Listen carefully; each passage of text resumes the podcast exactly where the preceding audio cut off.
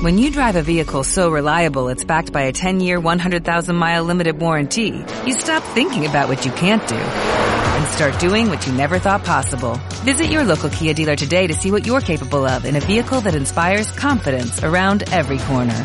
Kia, movement that inspires. Call 800-3334-KIA for details. Always drive safely. Limited inventory available. Warranties include 10-year 100,000-mile powertrain and 5-year 60,000-mile basic. Warranties are limited. See retailer for details.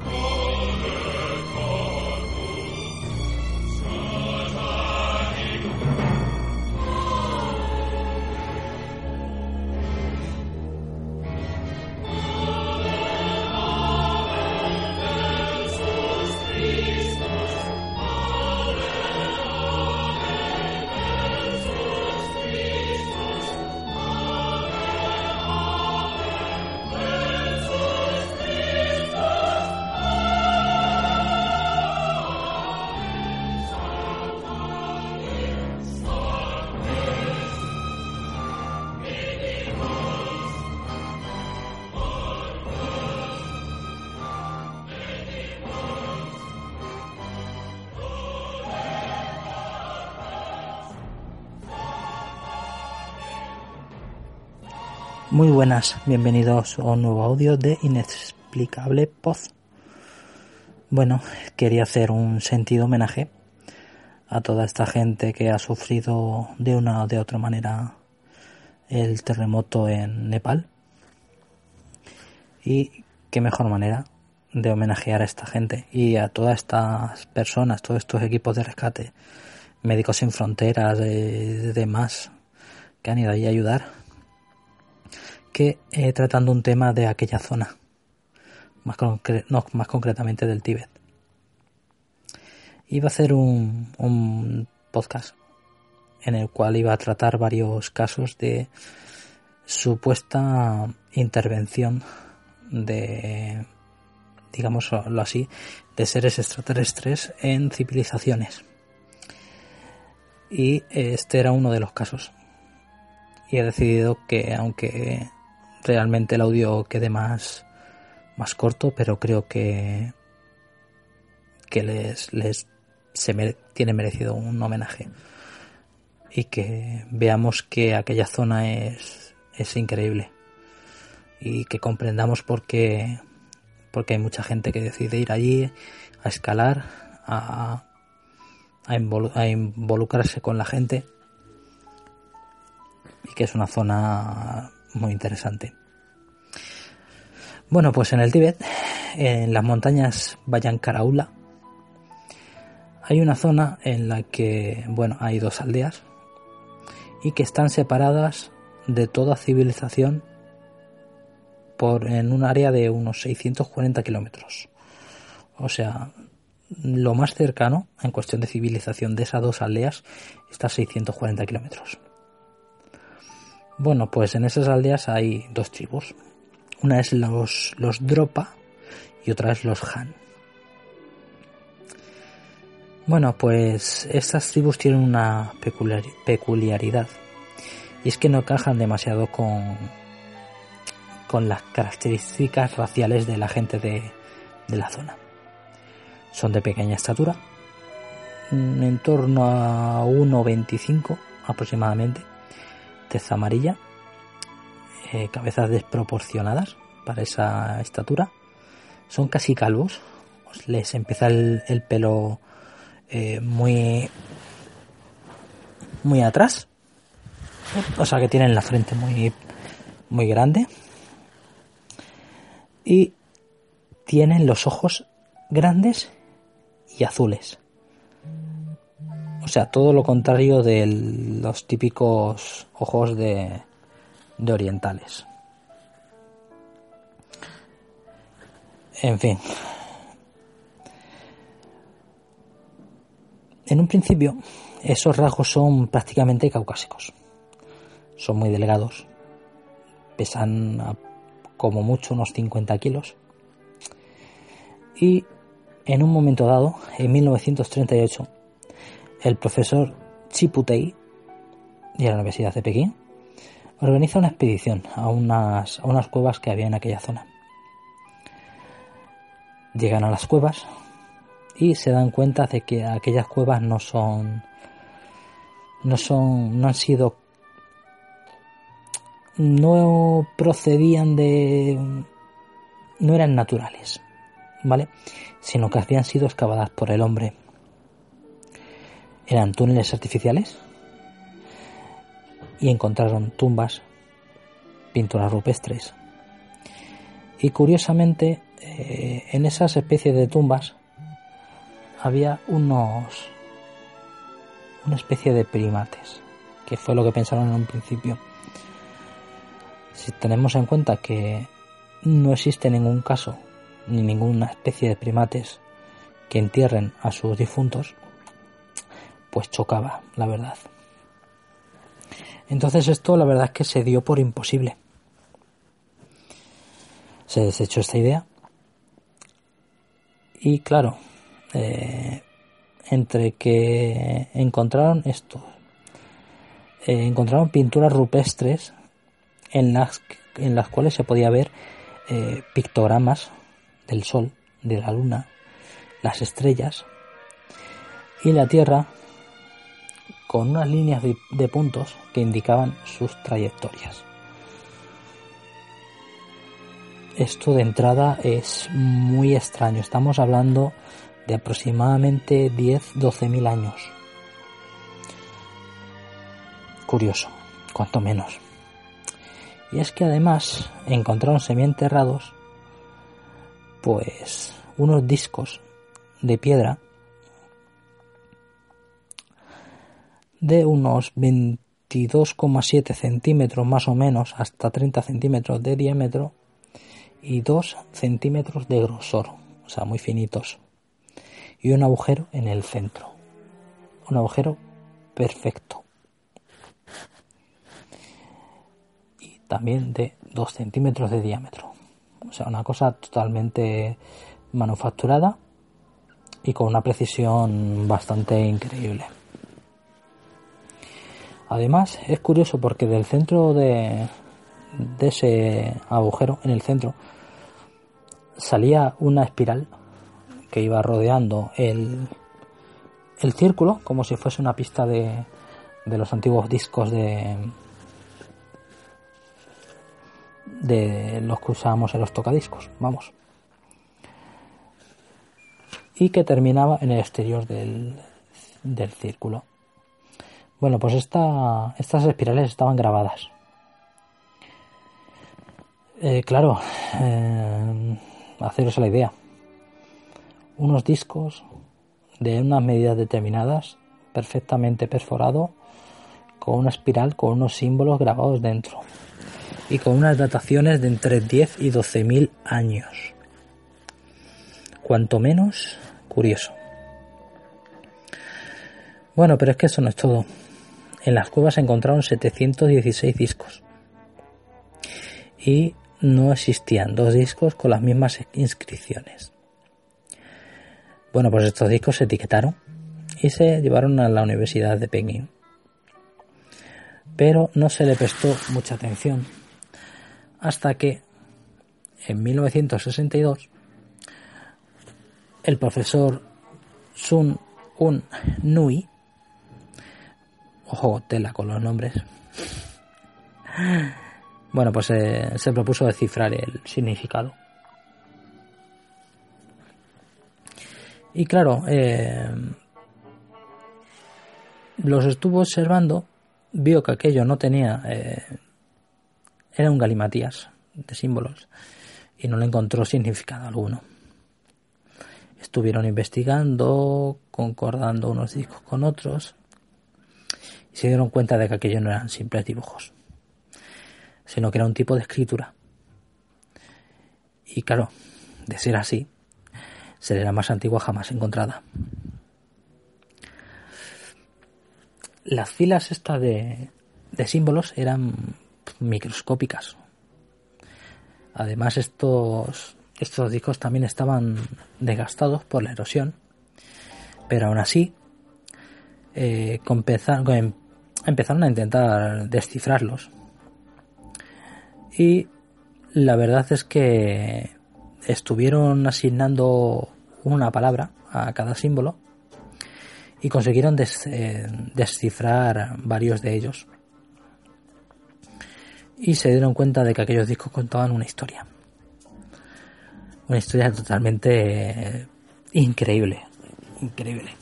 Si la historia os ha parecido increíble hasta ahora, esto ya es... o se escapa de cualquier lógica.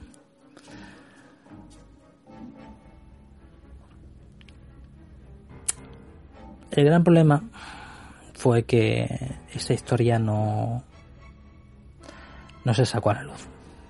¿Por qué? Muy sencillo. Estamos hablando de la Universidad de Pekín.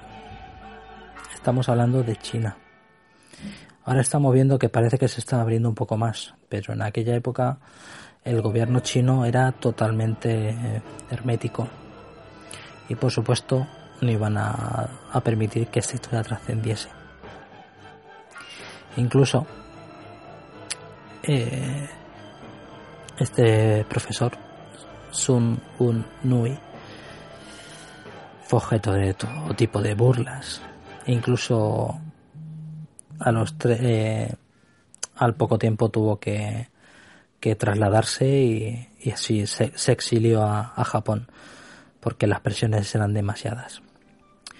Y bueno, tres años después de esto, un filósofo ruso llamado Saiser publicó en una revista llamada Sputnik un reportaje sobre estos discos y escribió parte de, las, de la transcripción del Doctor Sun. Y bueno, lo que, lo que quería decir estas piedras era algo así. Bueno, pues una nave espacial procedente de un, de un planeta lejano realiza un aterrizaje de emergencia en las montañas de Bayan Karaula, en el Tíbet. Los tripulantes, llamados Dropa, se refugian en las cuevas. Básicamente porque los habitantes de la zona, los, los miembros de la tribu Ham, los atacaron sin darse cuenta de que estos, estos visitantes, los tropa, no tenían intención bélica. La verdad es que después de, acabar con la vida de alguno, los cuales, como comprenderéis, están, enterrados en, en dichas cuevas. Bueno, pues resulta que al final consiguieron hacerse entender y los Han dejaron de, atacarlos y estuvieron pues a base de señas y demás gestos pues estuvieron entablando conversaciones con ellos. Como podemos comprobar según esta historia, estos visitantes, los Dropa, no tuvieron opción a, arreglar sus naves y se quedaron allí a, a vivir junto a aquella tribu. Con lo cual se supone que hasta en un determinado momento hubo hibridaciones. De ahí la, el que se surgiesen estas dos tribus y que los miembros no tuviesen concordancia de aspecto con las con la gente de la zona. He de deciros una cosa. En la actualidad no se tiene pista alguna de la localización de los discos. Eh, hay fotografías, hay dibujos, pero los discos han desaparecido completamente. Luego también tenemos la historia de, de varios investigadores que creen que esto es una ficción, que no existió tal profesor Sun Un ya que este nombre no concuerda para nada con un nombre chino, con lo cual ellos piensan que puede ser una leyenda urbana. Pero, pero, en 1995, una agencia de noticias china llamada Associated, Informó del descubrimiento de una tribu aislada entre, que entre sus miembros, que, vamos, en donde sus miembros no superaban los el metro, el metro 15 centímetros. Pero aquí eh, viene lo curioso. Eh, saltó esta noticia. Se dijo que, que se habían encontrado también pinturas rupestres y dibujos de extraños personajes que tenían todo el aspecto de ser astronautas, con sus escafandras y demás. Pero de esta noticia no se ha vuelto a saber nada, ni se ha vuelto a saber nada de esta supuesta tribu. Y esto es el caso de los discos Dropa. ¿Qué creéis que pienso yo de esto? Bien. Yo creo que si, si no es verdad, merecería serlo. La idea de que una nave llegue, se estrelle, que queden supervivientes y haya una hibridación, que nos juntásemos con ellos, la verdad es que me parece una historia increíble. Debería, debería ser verdad. Hay incluso fotografías. Si, si saco un momento y hago el, el artículo correspondiente en el blog, os enseñaré fotografías de esta supuesta de supuestos miembros de esta tribu y veréis que tienen un aspecto peculiar. No no parecen chinos a normales y corrientes. No tienen un aspecto extraño. Y los discos, la verdad es que mm, por estas características es que es algo mm, que se escapa totalmente de, de cualquier entendimiento. Pero bueno, es, como, es una historia como otras muchas que se queda ahí en la, en la nebulosa y que no sabemos si es cierta, falsa o qué.